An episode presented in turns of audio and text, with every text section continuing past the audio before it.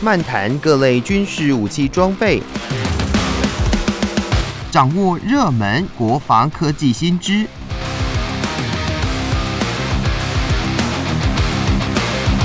军武说早安，陪您一起领略国防知识力量。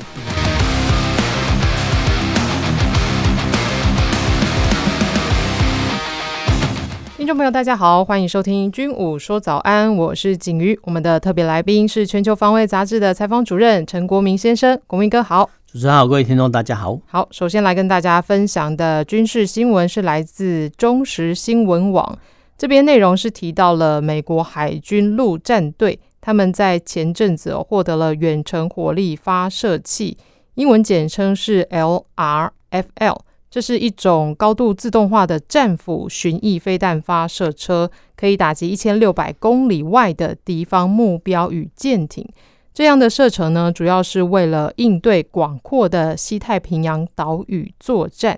那 LRFL 呢，就是陆战队准备的战斧飞弹发射器，它是一种无人驾驶的战术车辆，可以携带一枚战斧巡弋飞弹。让海军陆战队能够攻击一千六百公里内的各种目标。不过，这新闻呢，我们看下来，他说一台车携带一枚战斧巡弋飞弹哦。那美国海军陆战队他要怎么样来呃，在西太平洋岛屿上啊、呃、来做这样的部署呢？呃，我们先来看哈、哦，这个所谓的远程火力发射器哦、嗯、，LRFL，那到底是什么东西呢？那基本上来讲，就是悍马车的扩大的无人驾驶版哦。因为哦，悍马车这个。嗯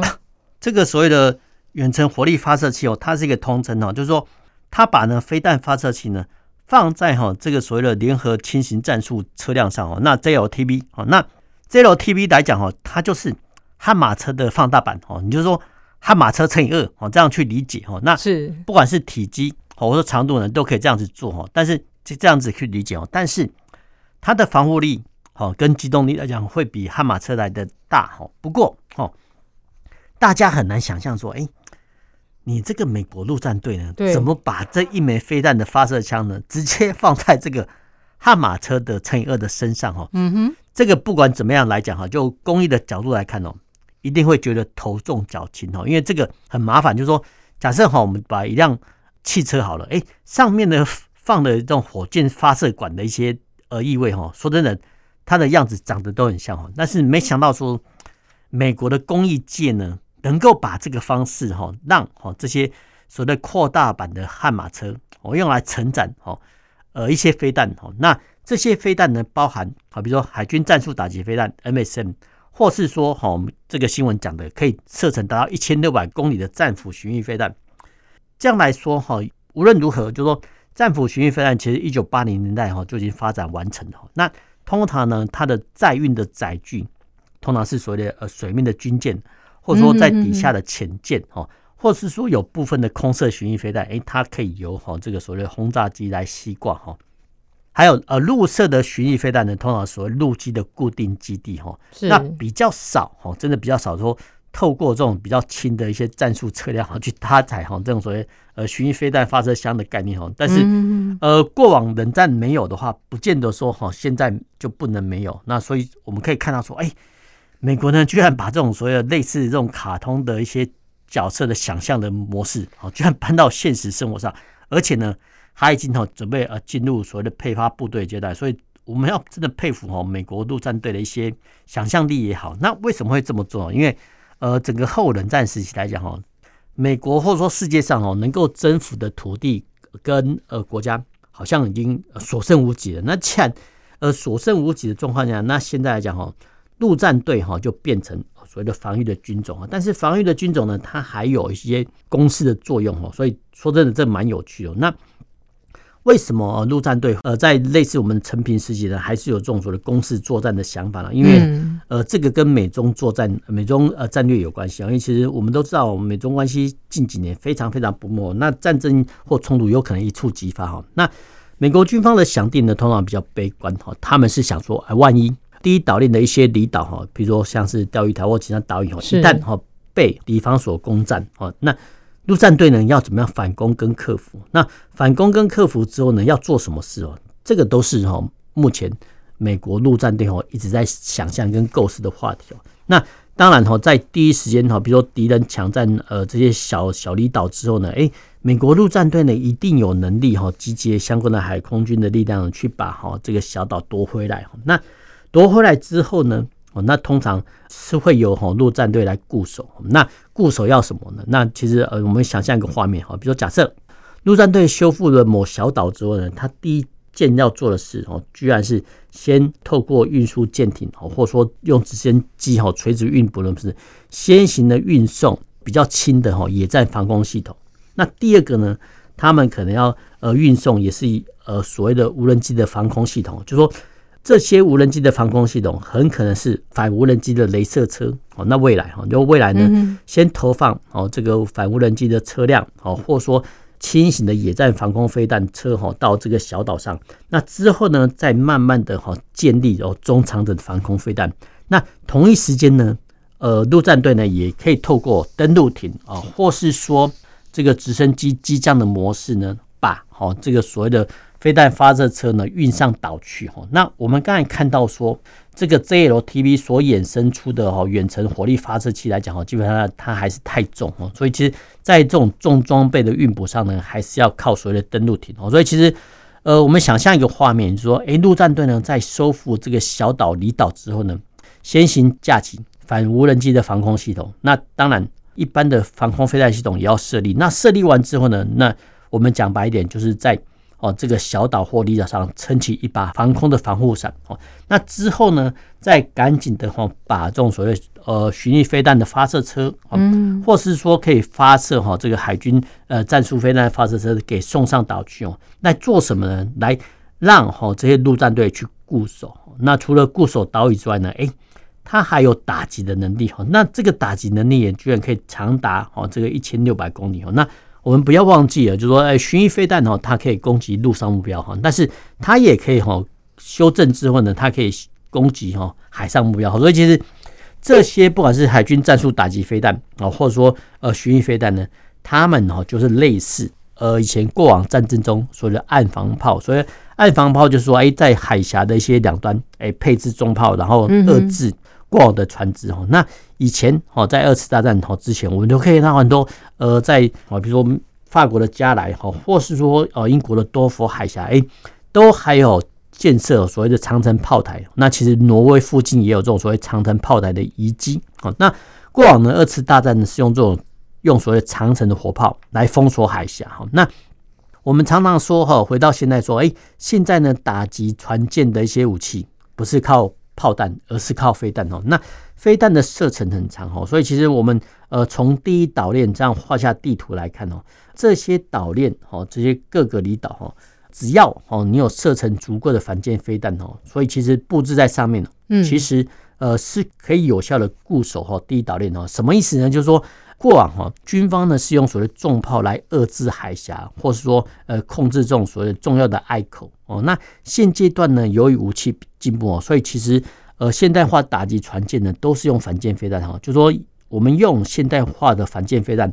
它的长射程，然后替代哦二次大战的岸防重炮来固守呃相关的海峡。那其实这些海峡哦，不只包含第一岛链哈。那放眼望去，哎，其实台湾海峡宽度不过两百公里，所以其实呃，我们应该说台湾呢早就用这种所谓的暗制的反舰飞弹哈来扼守。台湾海峡的哈，那只是说美国呢，他们是一个陆战队，是攻势主义作战的军种哦。他们啊，除了夺取小岛之外呢，还要把这种所谓的反舰飞弹的能量哈，把它前推哈。那有些人会说，这个陆战队呢，啊，不是呃，就攻克岛屿完毕就好了，为什么还要固守呢？啊，其实这里牵涉到美国有五个军种，除了陆海空军之外，这个传统的哈，还有第四军种叫陆战队，那第五军种在海岸防卫队哈，那。这五大军种啊，其实近几年还有所谓太空军种，这这些军种呢，其实他们会在争夺预算、军事预算啊，然后呢，他们呃陈平实行都会想方设法说，哎，未来战争是什么样子哦？那其实陆战队呢，他们就想说，哎，未来战争呢，呃，他们可能要固守这个岛屿，然后甚至呢还要帮忙去防守哦。所以其实呃，为什么会有这种所谓的 JLTB 哈搭配哈这种长城的巡弋飞弹出现哦？原因就是在这里，就是说其实。呃，未来哦，美国陆战队除了攻守跟攻占岛屿之外呢，哎，它还要能够有效固守。那有效固守的工具哦，就是这类所谓长城的巡弋飞弹哦，或是说反舰飞弹哦，因为你总不能哦，呃，要陆战队呢去这小岛上操作哦，这种重型火炮，这个是呃不能想象的哦。所以其实无论如何哦，这些呃陆战队呢哦，其实它是一个高度机动的军种哦。那美国陆战队呢，佩服哦这种长程的巡弋飞弹，让陆战队哦如虎添翼，说哦原来未来的战争可能会是这样打的，那目标是针对中国。嗯哼哼，因为也说到这个广阔的西太平洋岛屿，如果他要呃做好这样子的防卫的话，光靠这陆战队现有的人力，其实说真的是也是不够的，所以都必须要有呃搭配这样子的一个武器装备哦。不过提到说就是诶战斧巡弋飞弹。哎，它其实大概会有多重啊？所以它才能一台车才能携带一枚呢？基本上都是弹头重量。其实我们可以看到它，嗯、呃，比如说五百磅的话，五百磅的话，这只是弹头。嗯、那其实你还要加上整个，比如说就发动机的重量，还有导引的微件啊。嗯、所以其实，呃，一枚飞弹哦，重一千磅来讲哦，基本上来讲都是都是小鸡。那我们很难想象说，哎，一个 悍马车承载的五百公斤，然后还能够呃还够能够发射。那发射完之后，哎。尾飞弹的尾焰，哎，还不会伤到哈这个车底本身哦，所以其实这个牵涉到所有制车的工艺的结晶跟水准啊。但是无论如何，就是说，呃，在外界看起来哈，一定会有哎头重脚轻啊，怎么会呃 这么小的一些轮型车辆哦，上面搭载这种长呃，因为飞弹发射箱比较长哦，那长度来讲哈都是不成比例。但是无论如何，就是说美国工艺界呢已经设计出来，然后目前呢还真的好在。进入啊部队服役跟测试，嗯、哼哼说真的，这个是人类工艺史上的奇迹啊！是没错。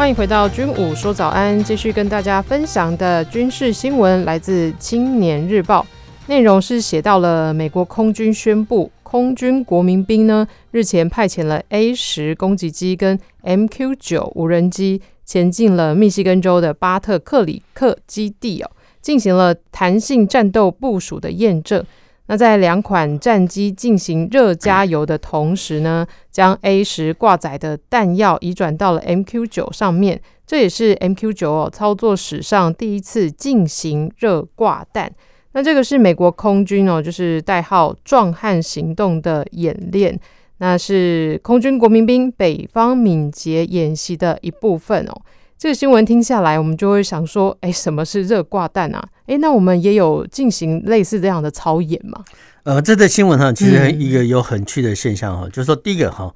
我们都常常在军事新闻中哦看到所谓作业互通性的，那英文来讲就是 INT 啊、OP 啊、ITR 等，就是什么意思呢？就是说，所谓作业互通性呢，就是说，哎，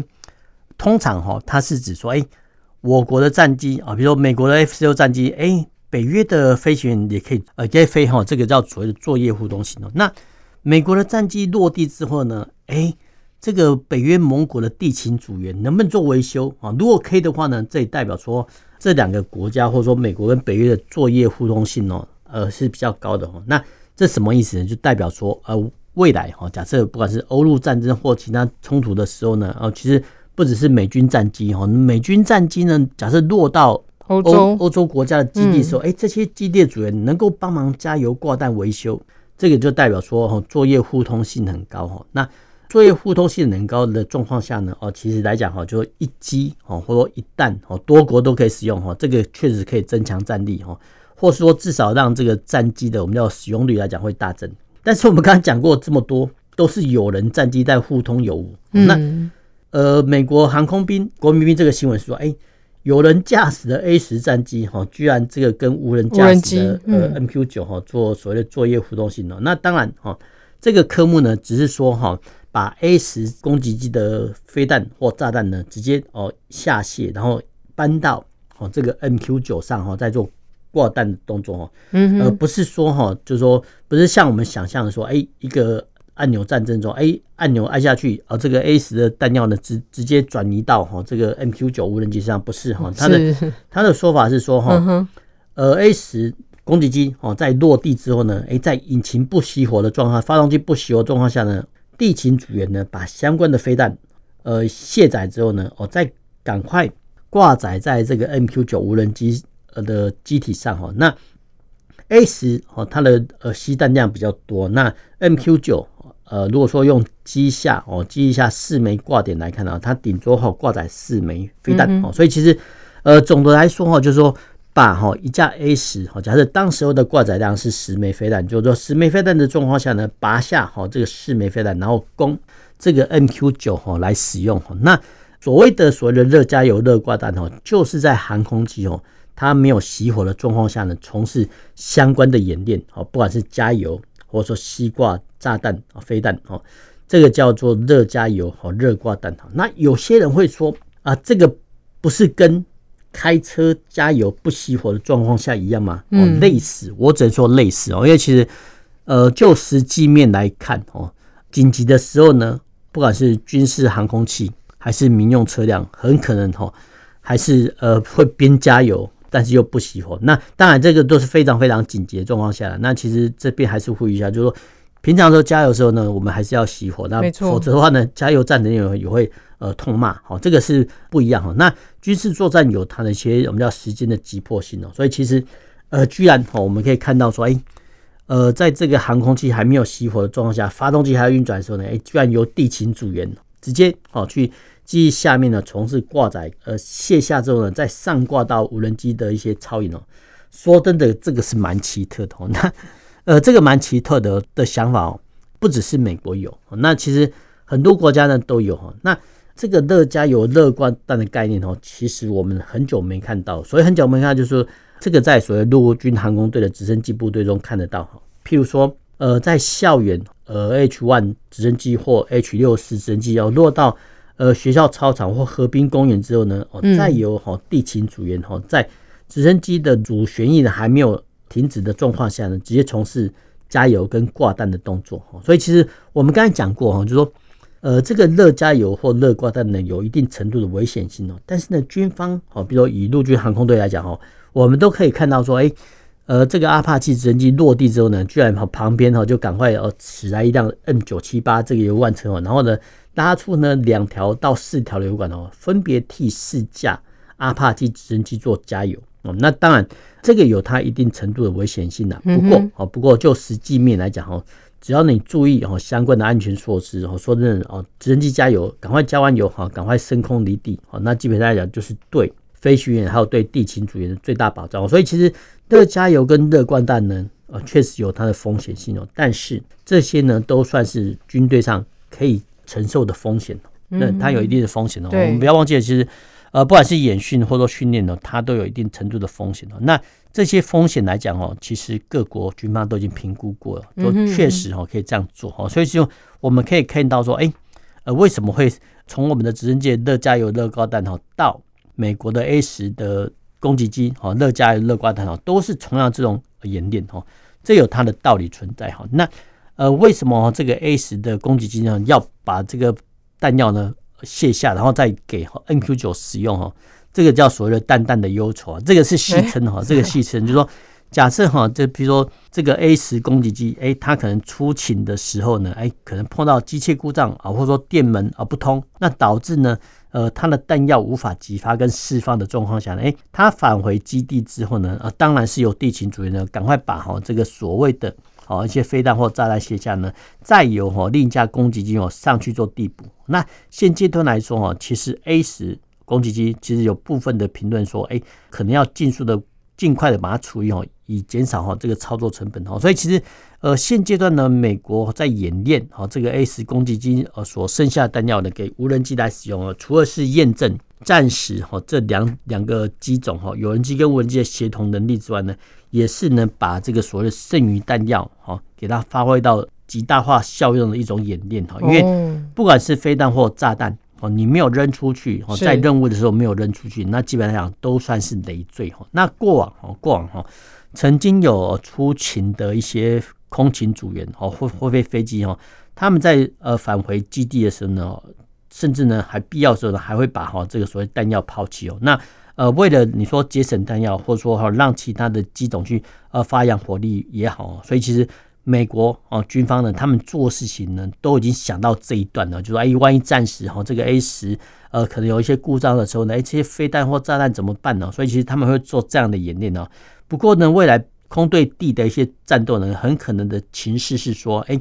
有一大批的无人机呢，在前面哦做一些征收哦。那第二波呢，居然是大型的无人机哦。那这个大型的无人机呢，有能力哈去操控哦这个小型的无人机。那第三波呢，才是这种所谓的战斗机啊，或是说哈类似的 A 十的攻击机做什么呢？他们从事所谓的飞弹或炸弹卡车啊等携带的母机的角色。那必要的时候呢，A 十攻击机也可以哈低空哈去攻击敌军哦。那呃，在现阶段无人机大起的状况下呢，未来的空战绝对是无人机在前，有人机在后。那